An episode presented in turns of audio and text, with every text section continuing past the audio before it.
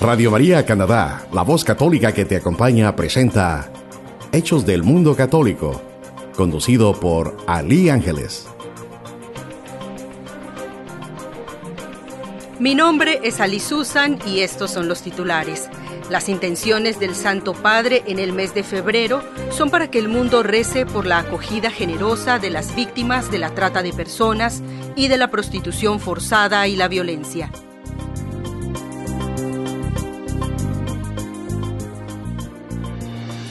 Y en esta conmemoración el Papa Francisco dedicó unas palabras por el memorial litúrgico de Santa Josefina Vaquita. Es el nombre que le pusieron cuando fue secuestrada, ya que por la fuerte impresión nunca llegó a recordar su verdadero nombre. Josefina es el nombre que recibió en el bautismo.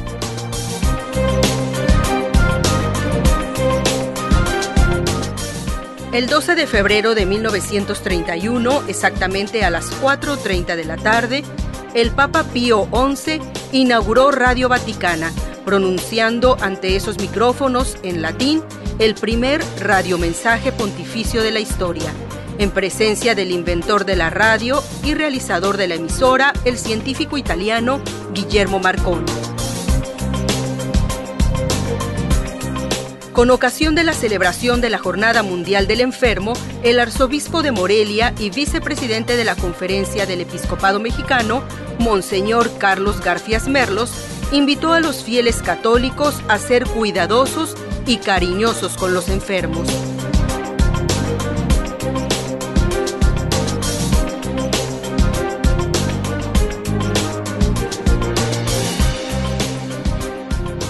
La Asociación de la Iglesia Católica en España para la Ayuda de los Países en Desarrollo, conocida como Manos Unidas, cumple 60 años de lucha contra el hambre en el mundo y para celebrarlo ha presentado numerosos eventos. El Dicasterio para los Laicos, la Familia y la Vida, junto con la Fundación Jerome Lejeune, han lanzado la aplicación gratuita Kiss the Bioethics para poner al alcance los contenidos del Manual de Bioética para Jóvenes, para afinar los conceptos más importantes para la defensa de la vida humana ante el riesgo de una ciencia sin conciencia.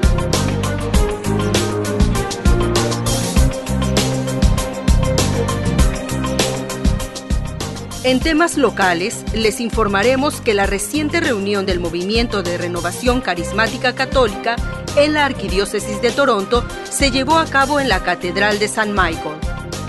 Y el Ministerio de Padres y Madres Orantes invita a la comunidad a la hora santa el próximo 27 de febrero a las 7.30 de la noche en la parroquia de St. James Paris.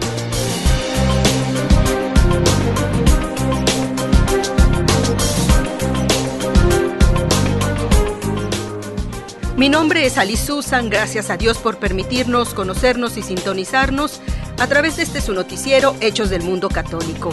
Un saludo a quienes ya nos escuchan a través de internet en la página www.radiomaria.ca o hay quienes ya descargaron la aplicación en sus teléfonos celulares con el nombre de Radio María Canadá.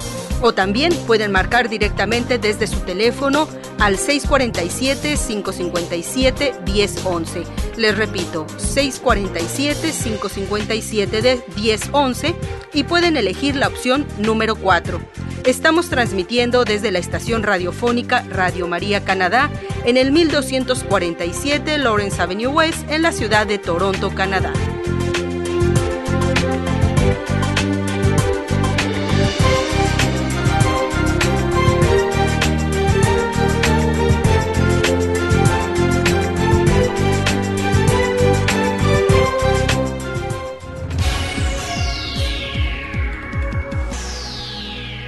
El apostolado de la oración es la red mundial de oración del Papa, institución que invita a los cristianos, a cada uno en su realidad cotidiana, a hacerse disponibles a la misión de Cristo, a movilizarse en favor de los desafíos que nos plantea la humanidad y la misión de la Iglesia.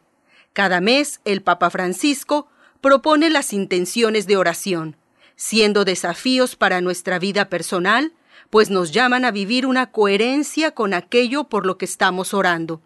Son también invitaciones para acercarnos durante todo el mes a otras personas e instituciones que trabajan por la problemática por la que estamos orando, sean o no de la Iglesia, para buscar iniciativas de colaboración conjunta. Y es en el mes de enero, el Papa ofreció las intenciones por los jóvenes, a través del video titulado Jóvenes en la Escuela de María, en aquel mes pidió que sean principalmente ellos, los jóvenes, quienes respondan al llamado del Señor para comunicar con alegría el Evangelio al mundo. Y en este mes de febrero, las intenciones del Santo Padre son para que el mundo rece por la acogida generosa de las víctimas de trata de personas y de la prostitución forzada y la violencia. Los invito a escuchar las intenciones del Papa para este mes de febrero y si usted quiere unirse a este grupo de oración o desea ver los videos una vez más, puede ingresar a los sitios en internet www.apostoladodelaoracion.com. En este sitio está también en versión en español.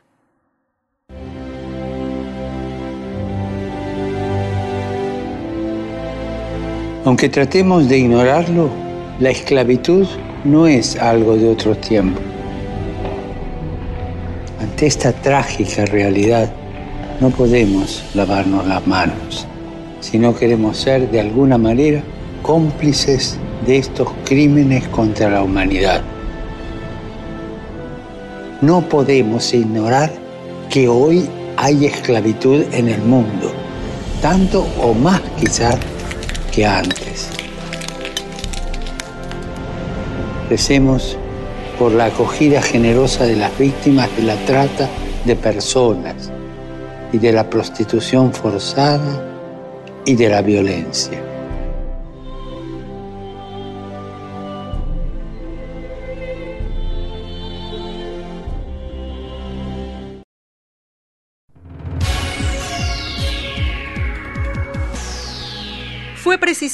Después del Angelus del pasado domingo cuando el Papa dedicó unas palabras por el memorial litúrgico de Santa Josefina Vaquita.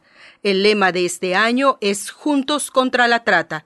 El Santo Padre dijo que todos podemos y debemos colaborar denunciando los casos de explotación y esclavitud de hombres, mujeres y niños. Vamos a escuchar las palabras del Santo Padre en el Ángelus de la Plaza de San Pedro con la traducción de María Fernanda Bernasconi de Vatican Media. Cari fratelli e sorelle. Queridos hermanos y hermanas, hace dos días, en la memoria litúrgica de Santa Josefina Vaquita, se celebró la quinta jornada mundial contra la trata de personas. El lema de este año, Juntos contra la trata, es una invitación. Otra vez no se olviden, juntos contra la trata. Es una invitación a unir fuerzas para superar este desafío. Agradezco a todos los que luchan en este frente, especialmente a tantas religiosas. Hago un llamamiento Hago un llamamiento especial a los gobiernos para que aborden con decisión las causas de este flagelo y protejan a las víctimas. Pero todos podemos y debemos trabajar juntos para denunciar los casos de explotación y esclavitud de hombres, mujeres y niños. La oración es la fuerza que sostiene nuestro compromiso común. Por eso, ahora, los invito a rezar juntos la oración a Santa Josefina Vaquita, que se ha distribuido en la plaza. Oremos juntos. Santa Josefina Vaquita De niña fuiste vendida como esclava y tuviste que enfrentar dificultades y sufrimientos indecibles. Una vez liberada de tu esclavitud física, encontraste la verdadera redención en el encuentro con Cristo y su iglesia. Santa Josefina Vaquita, ayuda a todos los que están atrapados en la esclavitud. En su nombre, intercede ante el Dios de la misericordia para que se rompan las cadenas de su cautiverio que Dios mismo libere a todos los que han sido amenazados, heridos o maltratados por la trata y por el tráfico de seres humanos. Alivia a aquellos que sobreviven a esta esclavitud y enséñales a ver a Jesús como un modelo de fe y de esperanza. para que puedan sanar sus heridas. Te imploramos que reces e intercedas por todos nosotros para que no caigamos en la indiferencia, para que podamos abrir los ojos y mirar las miserias y las heridas de tantos hermanos y hermanas privados de su dignidad y de su libertad y escuchar su grito de ayuda. Amén. Santa Josefina Vaquita, Santa Josefina Vaquita, ora por nosotros.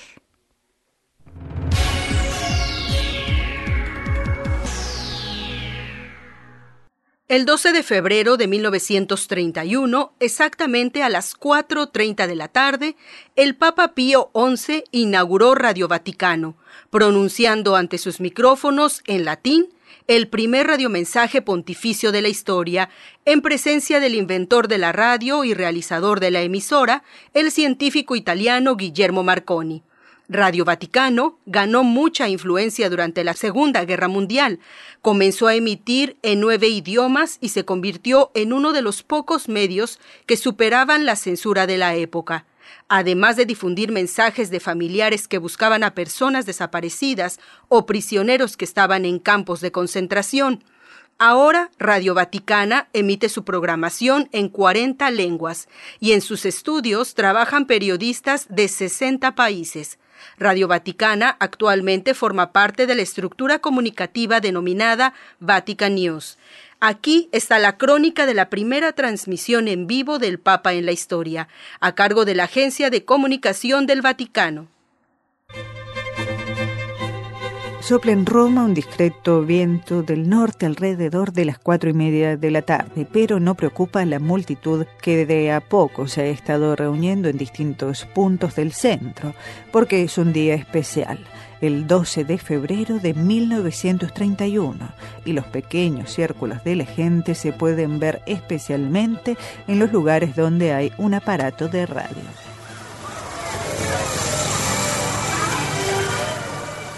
No es que sea una novedad, la retórica de esos días ha acostumbrado a ciertas escenas, pero esta vez es diferente. El zumbido es aquel electrizado e intrigado por el gran evento. Así lo demuestran los redactores de los periódicos e incluso las tiendas de artículos electrónicos que han posicionado fuera los altavoces. Una consigna clave no dicha corre por el mapa mundo. Stay tuned.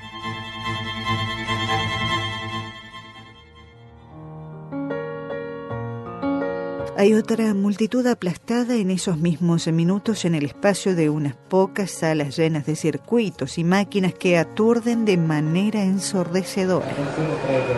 Parece un taller de las maravillas. De hecho, es el edificio construido en un par de años en la colina detrás de la Basílica de San Pedro. Con sus torres y su arquitectura sobria, el edificio es otro de los inmensos solares en los que Pío XI transformó la ciudad del Vaticano tras el Pacto de Letrán. Entre la sala de máquinas y la sala de control se disponen talares, frac y decenas de cuadernos de periodistas en busca de la oportunidad justa a las 16 y 20, tres trompetas silencian el rumor. Pío XI ha llegado al edificio. El primero en acercarse al micrófono grande es el gran artífice. Guillermo Marconi tiene 56 años y dos años antes Pío XI, que quería una emisora de radio de vanguardia para la recién nacida ciudad del Vaticano, le propuso la empresa. El inventor de la radio hace una inspección del Vaticano el 11 de junio de 1929, solo cuatro días después del intercambio de las ratificaciones del Pacto de Letrán. Le acompañó en el reconocimiento Francesco Pacelli, un hombre clave en las negociaciones entre la Santa Sede y el Estado italiano. En el micrófono, un emocionado Marconi subraya el aspecto más llamativo de la novedad. Después de 20 siglos de magisterio pontificio, es la primera vez que se pueden escuchar simultáneamente desde la voz viva del Papa y Pío XI, que trabajó de su propia mano el texto del primer mensaje radial, no quiere defraudar las expectativas. A las 16.49 horas, después de que Marconi se alejara del micrófono, el Papa Ratti entonó en latín una especie de oración apelación universal que llama a reunirse a la creación y al sufrimiento, a Dios y a los gobernantes, a ricos y pobres, súbditos y obreros, ante la admirable invención marconiana.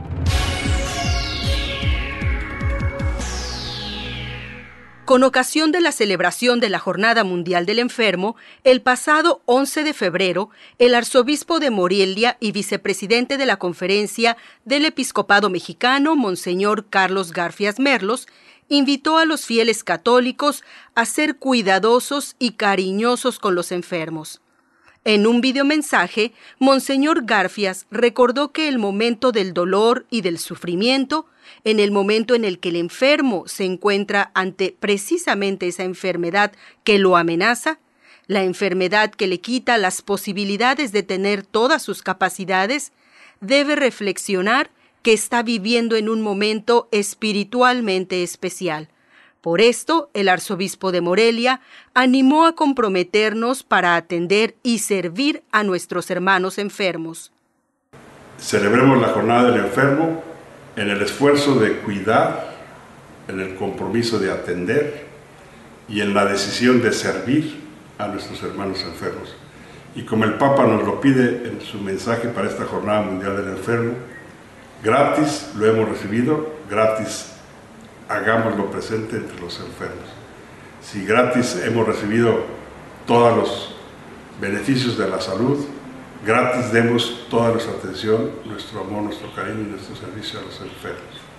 Los invito a todos para que seamos siempre muy atentos, muy cuidadosos y serviciales con nuestros hermanos enfermos.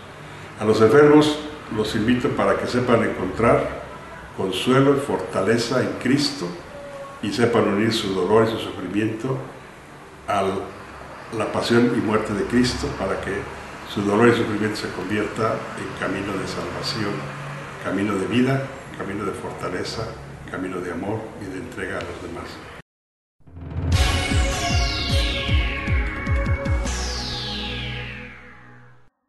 La Asociación de la Iglesia Católica en España para la Ayuda de los Países en Desarrollo, conocida como Manos Unidas, cumple 60 años de lucha contra el hambre en el mundo y para celebrarlo ha presentado numerosos eventos. La organización refuerza su denuncia sobre la situación de la mujer en los países empobrecidos, proyectando una campaña que a lo largo de tres años reivindicará el cumplimiento de los derechos humanos a nivel global y que lleva como lema Creemos en la igualdad y en la dignidad de las personas. La finalidad de esta campaña es hacer más efectivo el desarrollo humano, promoviendo los derechos con hechos, apostando por la inversión y la buena gestión de programas en el ámbito de educación, salud, igualdad y empoderamiento de las mujeres, así como alimentación, agua y saneamiento. Con información de Sofía Lobos desde Ciudad del Vaticano, escucharemos un fragmento del video institucional de esta asociación. Hoy, aunque los avances hacia la igualdad son más que evidentes, la mujer sigue padeciendo discriminación, violencia, exclusión. En el mundo hay alimentos para todos, Sin embargo, en los últimos años el hambre no cesa de aumentar. Nos lo dice la FAO. 821 millones de personas padecen hambre. El hambre condiciona la vida presente y futura de millones de personas. Más de 19 millones de niños nacen anualmente con bajo peso por la desnutrición de sus madres. Casi la mitad de las mujeres embarazadas en los países en desarrollo sufren anemia. Esta es una de las principales causas de muerte durante el parto. El acceso a la alimentación es un derecho humano fundamental y una prioridad desde hace 60 años en los proyectos de Manos Unidas.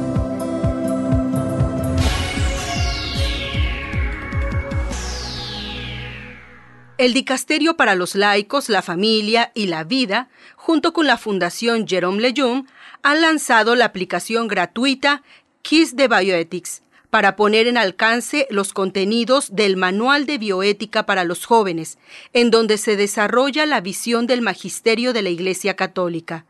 En relación con este lanzamiento mundial, Jean-Marie Delenme, presidente de la Fundación Jerome, aseguró sentirse muy orgulloso de la confianza que se ha depositado ante la Iglesia y a la Fundación en una materia tan delicada que requiere una reflexión seria y de mucha honradez intelectual.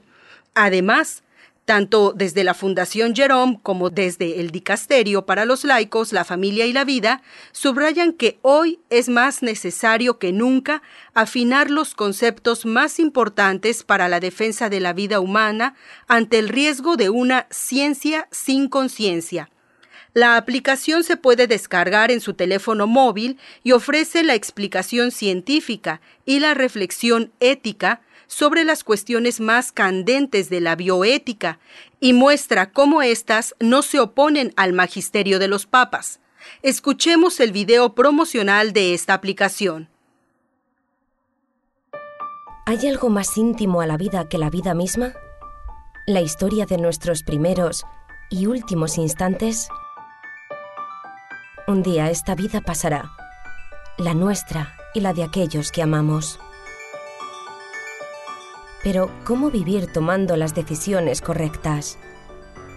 La Fundación Jerome Leyen, en colaboración con el Dicasterio para los Laicos, la Familia y la Vida, presenta Claves de Bioética, una aplicación gratuita para tu móvil.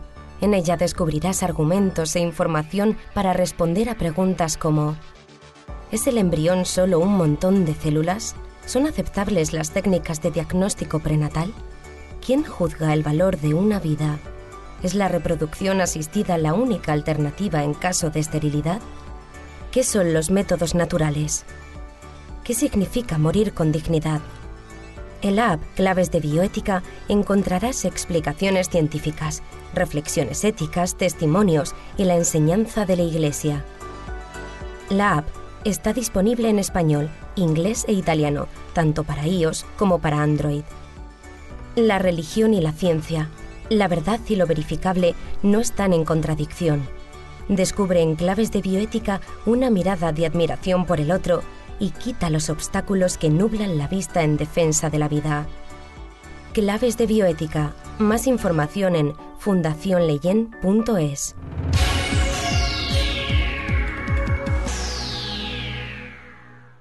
En temas locales, el Movimiento de Renovación Carismática Católica de la Arquidiócesis de Toronto tuvo su primera reunión del año con los distintos grupos en la Catedral de San Michael.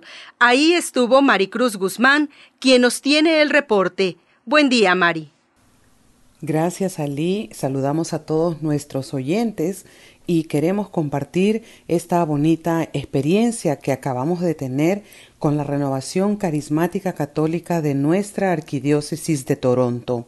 Como es de costumbre cada año, empezamos este 2019 recibiendo el envío, el envío del cardenal Thomas Collins, que cada año toda la renovación con sus diferentes etnias, sus diferentes grupos, eh, sus líderes se reúnen en la Catedral de San Michael junto con el Padre Matthias, que es el sacerdote que ha sido asignado como guía espiritual, y también el padre Ben Samcra, que es el enlace con el cardenal.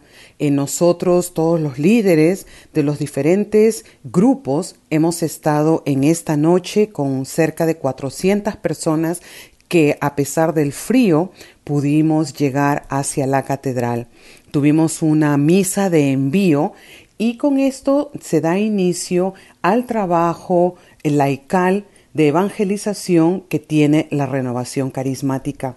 Una de las metas para este año es poder promover eh, con mucha fe esta cultura de Pentecostés y también poder realizar en las diferentes parroquias lo que llamamos como el seminario de vida en el espíritu en donde a través de el poder renovar nuestro bautismo sacramental a través del bautismo en el espíritu nos ayuda a tener una experiencia de Dios, una experiencia personal con nuestro Salvador Jesús. Entonces todas estas personas llegamos a escuchar el mensaje del pastor. La misa se llama anualmente la misa del pueblo con su pastor. Y usualmente, si no es el cardenal, es Monseñor Casum. Y este año, pues, tuvimos la dicha y la bendición de que el cardenal su eminencia Thomas Collins estuviera con nosotros. El mensaje se trató de que seamos voces, voces que alaban, voces que aplauden, voces que gritan, eh, especialmente dice él ante esas voces de júbilo que se alegran ante leyes que destruyen. Él nos decía que nosotros tenemos que ser eh, personas de alabanza, personas que damos a conocer a través de un grito de alabanza el sí ante la aprobación de la vida, en sí ante la aprobación de poder tener a Jesús como nuestro Salvador. Entonces invitó a todos los que estábamos ahí presentes de una manera muy bonita y que nos comprometamos a ser luces, a ser sal, a poder brillar en medio de una cultura de la muerte. Y sobre todo también que no tengamos miedo ante todo esto que está siendo eh, atacado en nuestra iglesia, que nosotros confiemos en Dios y que la Virgen va con nosotros. De igual forma, todos los responsables de los diferentes grupos pudimos consagrarnos a la Virgen María. Totos tuos María fue el grito que pudimos dar como cuerpo de renovación carismática católica. Todos recibieron una medalla de la Virgen y consagramos este 2019 a nuestra Madre Santísima. Queremos darle las gracias a Radio María Canadá y a ti, Ali, por este momento. Regresamos contigo a los estudios. Dios te bendiga.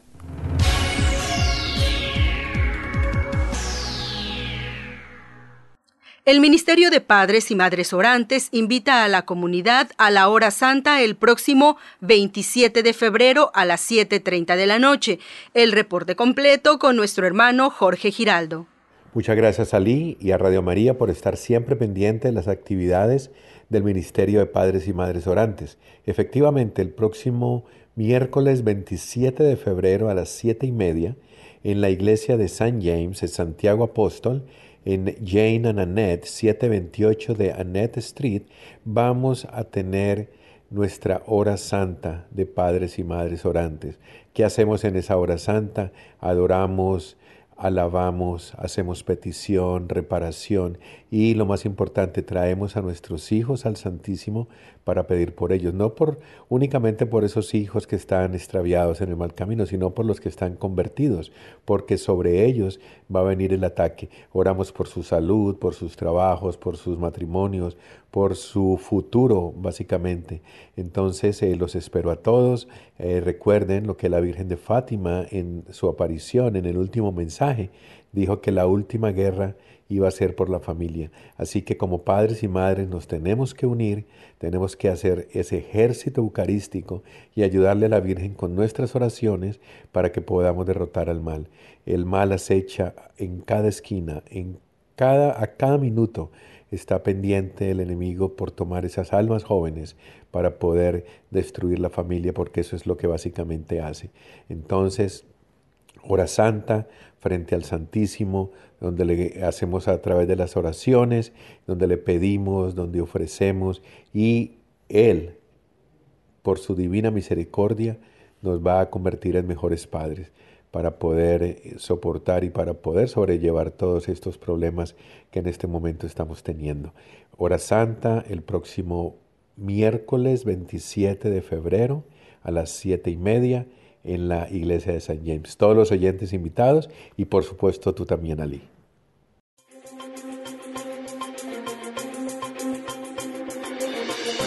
Los invitamos cada miércoles a la Santa Misa aquí en las instalaciones de la capilla de Radio María Canadá. Estamos ubicados, les recuerdo, en el 1247 Lawrence Avenue West en la ciudad de Toronto, todos los miércoles a las 11 de la mañana. La misa también puede ser vista en vivo a través de la página radiomaria.ca. Con esto nos despedimos agradeciendo la colaboración de Azucena Cruz, a Fausto Ortega en la preproducción y en la edición a Alex Díaz. Dios los bendiga, mi nombre es Ali Susan, hasta la próxima.